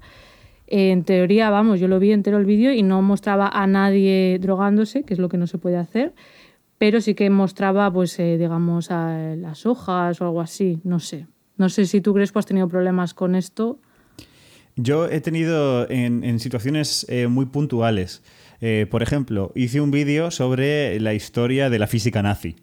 Mm, por ejemplo. Entonces, nazis. Vídeos con esvásticas, porque no me corté poner esvásticas. automática. Estuvo, estuvo durante prácticamente un año sin que me lo desmonetizaran, cosa que mm. me dejó a cuadros, porque yo pensaba, esto en el segundo me lo van a desmonetizar, pero estuvo como ganando muy poquito dinero. Muy poquito. Como que en la mm. subasta muy poca gente. O sea, mm. era como que estaba. Lo habían pillado. Habían pillado que eso estaba ahí y en la subasta estaba, eh, estaba muy poca gente poniendo pasta. Hasta que después de un año, ¡boom! Desmonetizado. Fue una de las pocas veces que me ha pasado. Eh, es cierto que yo, por ejemplo, cuido mucho. Es decir, al fin y al cabo no tienes que ser tonto. Eh, no tienes que ser tonto. Eh, evitar decir insultos.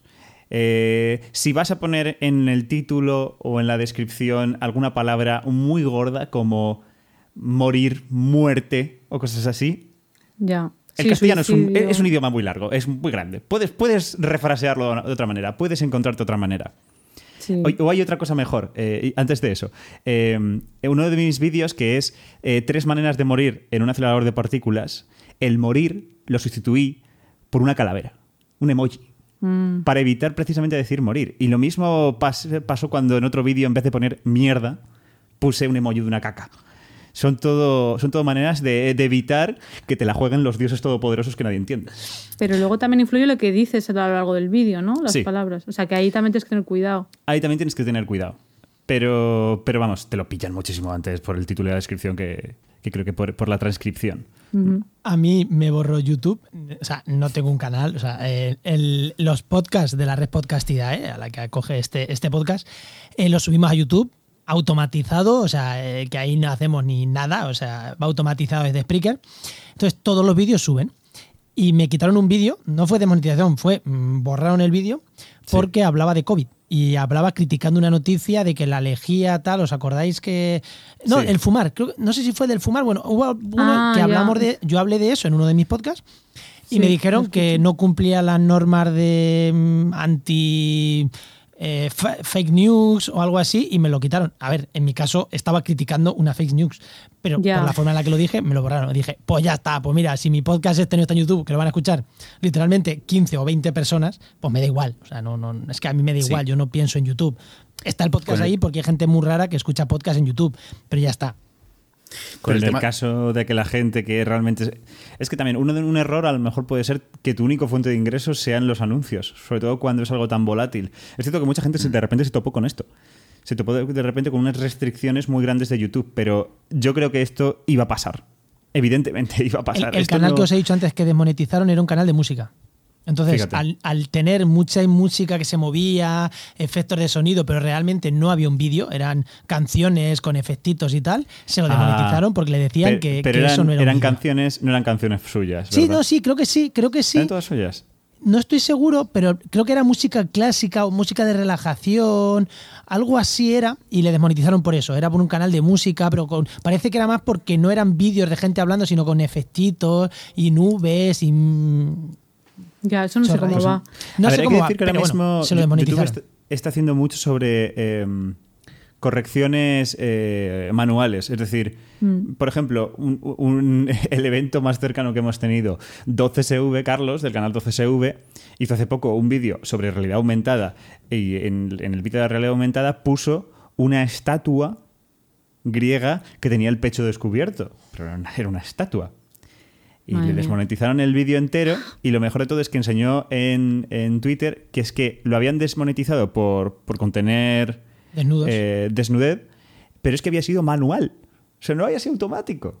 no había sido un pues algoritmo que había detectado unas tetas y lo había... No, no, había sido que pues manualmente había dicho, no, no, esto aquí no.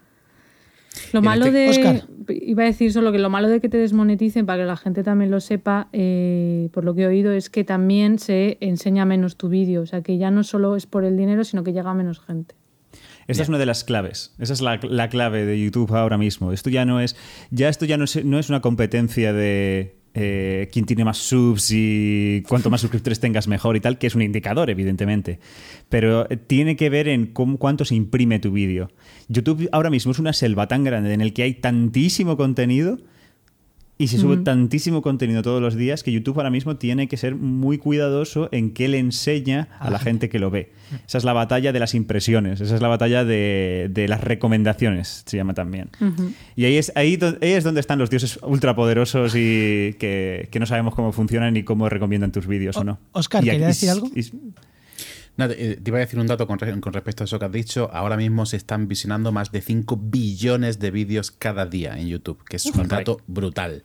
Pero iba a comentar con el tema de COVID eh, que una de las cosas buenas que han tenido las redes sociales, YouTube y Facebook eh, específicamente, es que se han puesto la- la- mucho las pilas con el tema de las fake news y cada denuncia se atiende y se, y se elimina el contenido. De hecho, yo he he- eliminado toneladas de contenido de mierda en, en estas redes sociales. Pero el problema es que se está mirando con tanto ojo que incluso eh, mi denuncia vale exactamente lo mismo que el de un antivacunas que me denuncia a mí. Claro. Y claro, eso es un problema, porque se está midiendo con el mismo rasero si 100 antivacunas denuncian un vídeo mío pro vacunas que si 100 an- va- pro vacunas denunciamos un antivacunas. Ah, Y, eso, es, en. Facebook, dices. O... En Facebook y en YouTube y en alguna red social Sí, más se han puesto un poco las pilas con Pero este tema. por- por porque eso- de por eso aparece el letrero de COVID y, y pone denuncia directa de esto es un bulo de COVID. Eh, pero por eso lo que está diciendo Crespo también, que se está aumentando mucho las denuncias, eh, la revisión manual de los vídeos, eh, para, evitar, para evitar los algoritmos. Por lo que estás diciendo, por lo que justo lo que estás diciendo. Hace poco lo escuchaba, creo que en Mixio, que es un podcast de tecnología, que es muy interesante. Eh, creo que hablaban, creo que fue ahí donde lo dijeron, ¿no? Que estaban poniéndose las pilas mucho en, en, las revisiones manuales, por lo que estamos diciendo. Vale, eh, y antes ya de terminar, tenemos dos preguntas, pero antes de entrar ya a las preguntas finales. Oye, yo he escuchado hablar, he escuchado campanas por ahí de agencias de representación de YouTube o de la monetización a través de agencias que te llevan todo y que si tienes que hablar con YouTube, con, con, o sea, con José Luis YouTube, eh, con... Más bueno, bien- José Luis eres en este más- caso, con, con José más- Antonio YouTube, voy a poner otro nombre, con el señor José Antonio YouTube, eh, que La es más señora, fácil... la señora YouTube, YouTube es señora. Ah, sí. Entonces, señora. Sí, sí, te lo aseguro. Pues Sí, yo no tienes sé que hablar eso con el señor YouTube, la señora YouTube. La señora Eh, YouTube. Si estás dentro de una agencia de este tipo, eh, lo primero, que es más fácil toda la monetización y bla, bla, bla, bla, y te hacen todo más sencillo. Y lo segundo, que es más fácil acceder a esos niveles. Claro, mm, Clara, en estos casos mm, es para youtubers muy potentes. Ah, vale. ¿Cómo, creo que tengo entendido que es para gente muy potente. Eh, ¿Cómo funcionan estas agencias? Si realmente son útiles, si no, si, que, si existen, si existen. Eh, wow, esto es como eh, la secta de los Illuminati. Pues sí, existen. Es- quedan debajo de un puente para... No. Eh, sí, sí, las agencias de representación de youtubers existen, evidentemente. Eh, pero su labor no es ponerte en contacto con YouTube ni nada de eso. Eso ya te lo garantizo. Te lo digo yo ya directamente. Eh, las agencias de representación de, youtubers o de- pues es una, es un agente, es tu agente de representación, ya está. Es Sí. una persona que la que tú delegas un cierto trabajo. En mi caso en concreto, el trabajo que yo delego en mis representantes es negociar estas acciones eh, comerciales de las que te he contado. Yo prefiero estar aquí en mi cuarto escribiendo guiones y haciendo vídeos y delegar a otra persona el hecho de que esté peleándome cuánto dinero vale X hoy. Tiene Vale, sentido. Sen- sencillamente eso, y ellos se llevan un porcentaje. Eso así es como funcionan lo- los agentes, básicamente. Y en ese sentido, yo estoy dentro de una agencia de representación eh, eh, que se llama Ledcraft.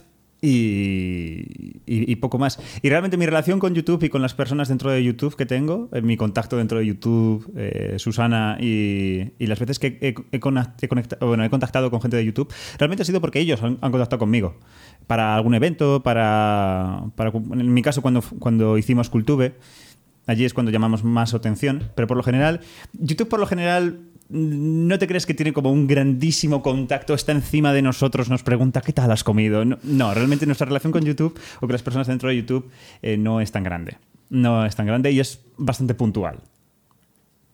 Mm, las agencias, una pregunta, ¿las agencias estas llegan hacia ti o puedes ir tú a buscarlas? Por ejemplo, Clara, con sus 6.000, 7.000 seguidores, ¿puede ir a buscar esta agencia? Me dirán, Eh, venga, hasta luego. o- No, no, en absoluto. Gracias por venir.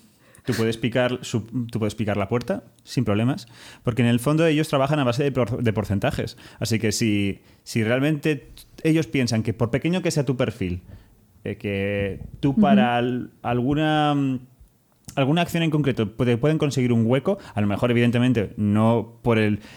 Evidentemente, eh, un post-roll ¿no? o una acción comercial en Quantum Fracture, pues no puede costar lo mismo que la de que hay en un canal a lo mejor de 10.000 suscriptores, Claro. pero hay gente que, está- que tiene el presupuesto para pagar un canal de 10.000 suscriptores y no el de Quantum Fracture. Y a lo mejor dicen, wow, pero es que a lo mejor el canal de 10.000 suscriptores lo lleva a una persona que es mucho más cercana con su audiencia, interactúa mucho más con ella, tiene un engagement mucho más alto que a lo mejor el que puede tener Crespo que está ahí en su torre de Malfil eh, tomando daiquiris. Pues, eh, pues es- esos perfiles también son interesantes. Así Sí, que sí, sí. sí, uno puede picar la puerta de una agencia y decir, oye, mira, me, me llevas. Y ellos te dicen, no lo sé. Y de hecho, hay, hay agencias de microinfluencers que tienen un Sí. nicho pequeñito, porque a lo mejor dice, vale, eh, a esta persona le siguen 10.000 personas, pero es que son todas de la zona de Granada, Almería, Jaén. Hostia, Claro. pero es que es un nicho guay para una, para una cosa concreta. Sí, Claro. de hecho también hay plataformas, creo, creo que aquí ya hablamos cuando hablamos de redes sociales, de plataformas tipo Social Publi, eh, esta- estas que son para blog, para Twitter, para Facebook, las hay y, en algunas en las que hay cubis, en algunas de este tipo, eh, sí que puedes poner tu canal de YouTube. De hecho nosotros estamos dado de alta en alguna. YouTube no lo tenemos puesto porque no tenemos seguidores en YouTube nosotros, pero sí, por ejemplo, en Twitter sí que hacemos alguna cosita que nos llega a través de plataforma y sí que, oye, mm, no mucho, pero a lo mejor por poner un tweet te pueden llegar a dar 3, 5, 6 euros, o por una publicación en Facebook 7, 8, 10 euros. Pues en YouTube, estas también permiten YouTube, con lo cual no es una agencia como tal, sino es un paso inter- intermedio, es una plataforma que tú das de alta, eh, no tienes un contacto como el de agente, como el de representante, pero es una forma también de, de conseguir eh, monetización. Oscar, yo creo que algún día tendríamos que tener alguna plataforma de estas para, para que nos hablen de este tema. Monetización en general en todas, de microinfluencer, ahora que lo has dicho. Sí, totalmente.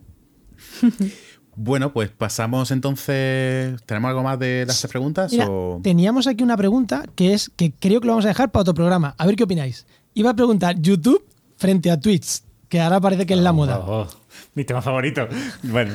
No, si queréis decirnos, Es- una en una pregunta, Es una frase. buena pregunta, es una buena pregunta. Eh, nada, mm, muy cortito, ¿qué opináis? ¿Qué ventajas tiene uno y otro? Y lo dejamos para otro día porque es un melón enorme. Rápidamente, mola porque es un formato distinto, es un formato audiovisual diferente, es totalmente distinto a YouTube. Las movidas que estamos haciendo Ignacio y yo es otra movida. Y yo personalmente creo que no, eh, aunque es una competencia de YouTube en muchos sentidos, creo que no va a sustituirlo. Eh, no se puede hacer postproducción muy alta en Twitch. No se puede. Mis vídeos nunca podrían reproducirse de alguna manera en Twitch. No de la misma manera que están en YouTube. En ese sentido, YouTube, ya aparte de ser un nicho y ser un, coloso prácticamente eh, inmortal, yo creo que nunca va a poder sustituirlo porque el producto audiovisual que tú haces en YouTube nunca o no fácilmente se puede reproducir en Twitch. Sí, yo todavía no me he hecho Twitch, pero sí que lo tengo en mente. Eh, y en mi caso, a lo mejor lo que haría serían entrevistas, por ejemplo, algo así. Porque evidentemente es lo que dice Crespo, que tú pues no, no puedes hacer lo mismo porque es en directo, ¿no? Y, luego pues poco más puedes tocar. Pero sí que sé que varios divulgadores pues eh, se están mudando allí o bueno, van a seguir las dos plataformas, pero están apostando por Twitch también porque Twitch te permite monetizar más fácilmente, ¿no? Sí. Si no me equivoco. Sí, sí, sí. Eh, entonces, bueno, pues eh, a lo mejor compensa, ¿no? Y, y si tienes mala experiencia con cómo están tratando tus vídeos, en el sentido que no se lo enseñan a otra gente y tal, pues bueno, yo creo que es compatible lo que tú dices, las dos cosas, sí. Yo estoy pensando hacer un canal de Twitch en el que me grabe 10 horas al día trabajando. Así la cámara delante y yo en Como Altozano. Yo, yo también. tra- trabajando, no, pero trabajando, pero en plan con mis cabreos, con mis gilipolleces. Ah, con- para que vean. Claro, ya está, y ya está, ponerlo ahí, 10 horas al día. Yo también lo he pensado. A ver, eh, hay, por ejemplo, esto no, pero eso lo de las salas de trabajo, como está haciendo Jaime Altozano, pues eso con luego ratitos de conversaciones, ¿no? Que también es entretenido y a la gente le puede interesar. Pues si os parece, lo dejamos para Twitch. eh, lo- Twitch Sí, para sí. otro programa, porque creo que Claro. da para otro programa. Y Inventa- eh, vámonos ya invitáis a con las Nevesu preguntas. y que os, y os Eso, sí, por ejemplo, Nevesu está ahí a tope con Twitch. Venga, vamos con entonces con las preguntas ya mm, que siempre hacemos a todos igual, ¿no? Oh, Dios. A ver.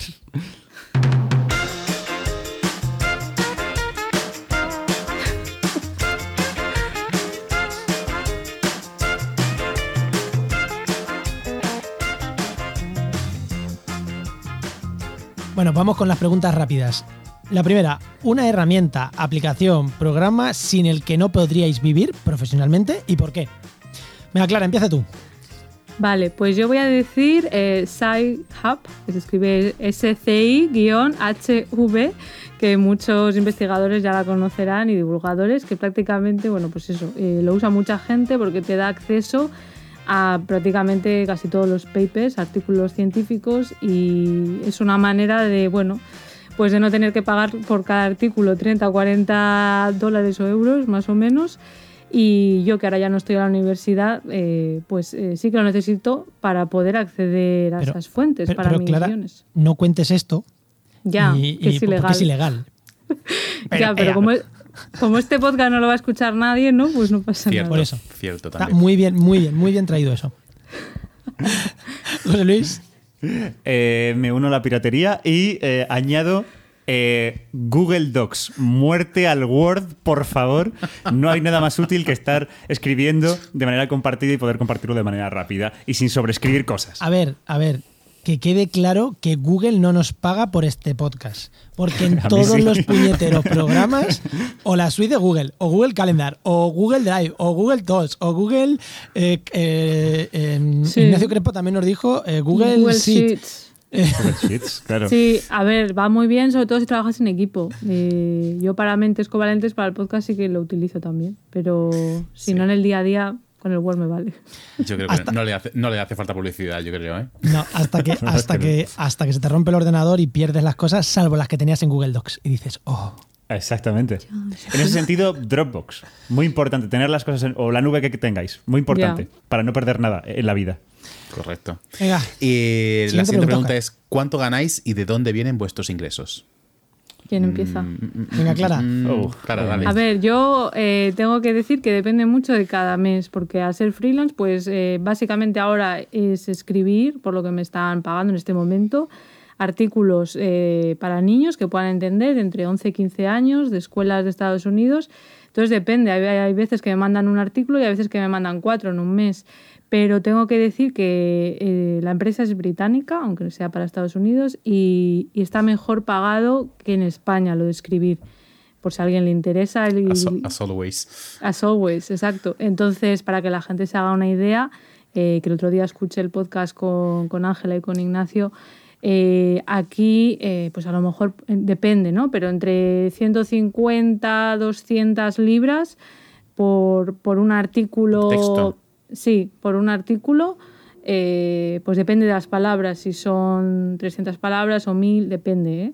Pero yo, por ejemplo, por uno de 1000 palabras, eh, sí, 200 libras, que creo que es un poquito más de 200 euros. Está muy bien. Lo que pasa que si en un mes me mandan uno, pues bueno, pues es uno. ¿no? Pero, pero sí, Claro, ahí ya con ese dinero da para currárselo más que con 60 euros, 50, 60 que dijeron de lo que se paga aquí en un artículo. Claro, eso es la parte mm, sí, mala de, de, bueno, pues de trabajar en España para, para escribir, ¿no? Que es, es bastante menos por lo que dijeron. Yo también lo había oído antes del podcast que sí, 70 euros o así. También depende de luego la extensión, pero claro, pues sí, te lo puedes currar un poco más o bueno, o no sé, depende, cada uno. Mm, y José Luis, Antes he hablado de barcos. no me antes, escapar. dinos antes lo he que hablado quieras. de barcos. Barcos y putas, ha Bar- dicho barcos, antes. sí, muchos. Pues, pues mira, fíjate, es totalmente voluble. Es totalmente voluble. Mira, hay vídeos que con este retorno de ingresos pueden ser, a lo mejor te salen muy bien y son mil euros. ¡Wow! O, o de repente son 200. O sea, es Pero- totalmente voluble. En ese sentido, yo ahora mismo, en el que Quantum Fracture, aparte de estar yo, eh, está Amanda, mi jefa de producción. eh, tenemos a Laura que también nos echa una mano montando y haciendo color muchas veces. Y, y estamos trabajando ahora mismo con dos animadores. Eh, su- con todo, con- y, y es, es todo muy puntual, no, no los tenemos todo el rato en el equipo. Amanda es realmente la que está en el equipo todo el rato. Yo ahora mismo al mes estoy cobrando como sueldo, entre comillas, estoy cobrando pues algo menos de 2.000 euros. Así me gusta. Pon, pon Sí. crespos O sea- en este programa, Oscar, que son los únicos que se mojan y dicen cuánto ganan al mes. Eh, en, en ese sentido, yo voy a decir que, fíjate que me siento muy afortunado de poder estar como recogiendo dinero de la divulgación y, y estar pagando sueldos, lo cual me parece súper guay.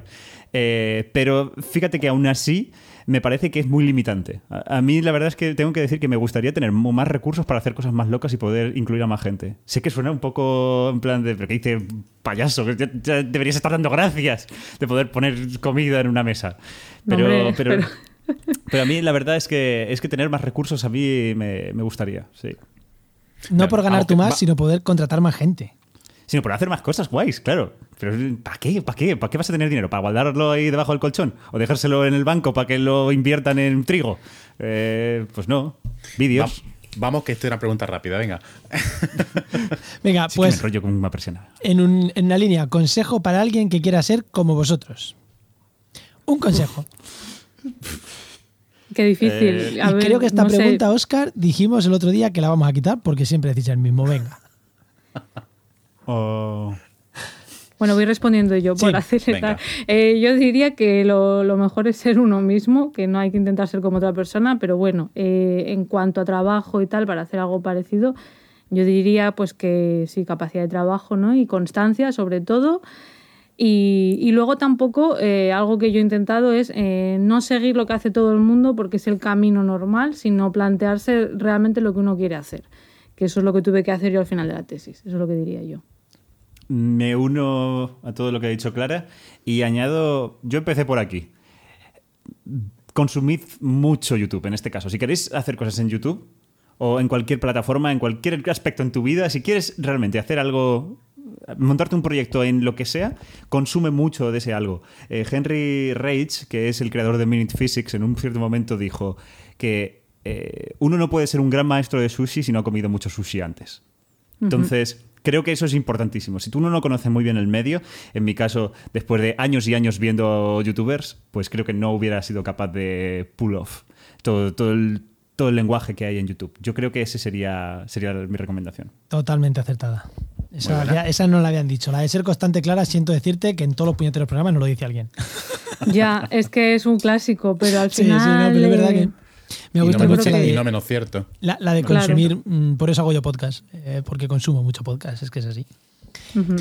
Vale, y vamos a, a- Habéis dicho ya algunos nombres, pero decidnos una recomendación de alguien que queréis ver por aquí la siguiente temporada. Ujú.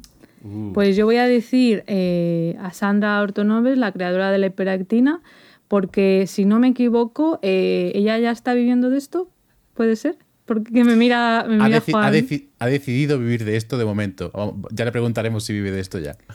Ya, bueno, Decidido. tiene un canal que, claro, que realmente no lleva 10 años, digamos, o sea, que ha, ha conseguido crecer bastante rápido. Es contenido de biomedicina eh, muy interesante. Y, y bueno, también eh, hace tweets, hace, ahora se ha metido en TikTok. Entonces, pues por saber también su opinión eh, de las diferentes plataformas y, y eso, si realmente cuál aporta más. Me- me, etcétera. me parece guay. En ese sentido, yo también os recomiendo a la tríada, o sea, aquí voy a ir a tres. Yo a la, a la, a la tríada eh, Biotex, Darío, el físico barbudo Adrián y Carlos de 12SV, los tres, porque los tres lo están petando en TikTok ahora mismo.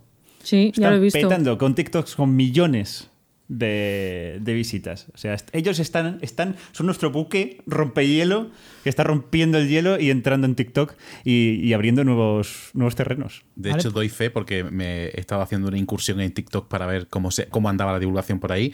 Debo decir que hay todavía pocos canales, pero hay gente que lo está haciendo muy guay y Mm. el físico barbudo es uno de los que más me aparece porque ya sabéis que el algoritmo de, de- de TikTok es horrible porque pierdes una cantidad de tiempo terrible viendo mierdas en TikTok, pero de momento yo diría que lo está haciendo una maravilla. Pues Sí, TikTok, TikTok es 90% vergüenza ajena, 10% reírte. Pues, pues nos las apuntamos y para la segunda temporada tendremos que hacer uno de Twitch, uno de TikTok, así que mm, nos apuntamos estas recomendaciones eh, para, para invitarlos. Y ahora, momento spam. Mm, aparte de que visiten vuestros canales, eh, Quantum Fracture en todos sitios y Cerebrotes en todos sitios, ¿qué más nos recomendáis? ¿Qué, ¿Qué spam queréis hacer? Y Clara, te estoy vigilando, ¿eh? A ver cuál vas a hacer. Claro, claro. Pues aparte de mi canal de YouTube Cerebrotes, que estoy en Instagram y en Twitter con el mismo nombre, eh, por supuesto Mentes Covalentes, que es el podcast que tengo con mi amigo Hugo Quintela y que pertenece a la red de Podcastidae que por supuesto estoy muy contenta de formar parte de ella y, ahí estamos, o sea, en cualquier aplicación de podcast y si no en la web eh, de Podcastidae eh, barra Mentes Covalentes. Y, qué más? Bueno, pues luego también escribo mis artículos de vez en cuando en blogs, en Naucas, en De Ciencia, eh, de, escrito con la letra D y luego Ciencia. Es un blog de ciencia que también colaboro de vez en cuando como editora y he publicado algo. Y, yo creo que ya está, ¿no? Genial. ¿Y Crespo? Y y bueno, que eh, encantado de recibir a cualquiera que quiera pasar por Quantum Fracture. Estamos ahora haciendo algunos videitos sobre tema eh, Starlink y los más peligrosos, peligrosos satélites. Mm. Eh, y por lo demás, si yo ahora mismo el youtuber que me aparece la notificación de su vídeo y voy y lo clico, ¡boom! porque me gusta mucho, eh, es mi colega y siento decirlo, pero es que realmente me gusta mucho, es 12SV, que hace no, solo, no solamente hace unos vídeos que son muy interesantes de un tema que me interesa mucho, que es el tema de inteligencia artificial, sino, sino que además creo que son muy buenos vídeos, muy bien escritos y muy bien producidos, así que os recomiendo mucho verlo. ¿Gastas tu spam personal en recomendar a tu youtuber? Así me gusta, así me gusta. Sí. muy bien, no, está muy bien también, a mí también me gustan. Que, ¿Algo más, Oscar? ¿Algo que se nos haya quedado en el tintero o ya nos despedimos? Está muy bien, lo, seguimos viendo, o seguimos viendo, literalmente. Aquí estamos. Pues muchísimas, muchísimas, muchísimas gracias por habernos dado esta hora y media casi de vuestro tiempo para este programa, que nosotros encantados. Igual los oyentes, mm, esperemos que sí haya gustado también el programa. Y nada, pues eso, muchísimas, muchísimas gracias. A vosotros, yo encantada. Bueno, Oscar, nos vamos, ¿no?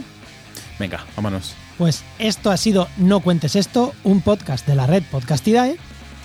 Y recordad que este podcast se hace con la colaboración del Máster de Cultura Científica de la Universidad Pública de Navarra y de la Universidad del País Vasco.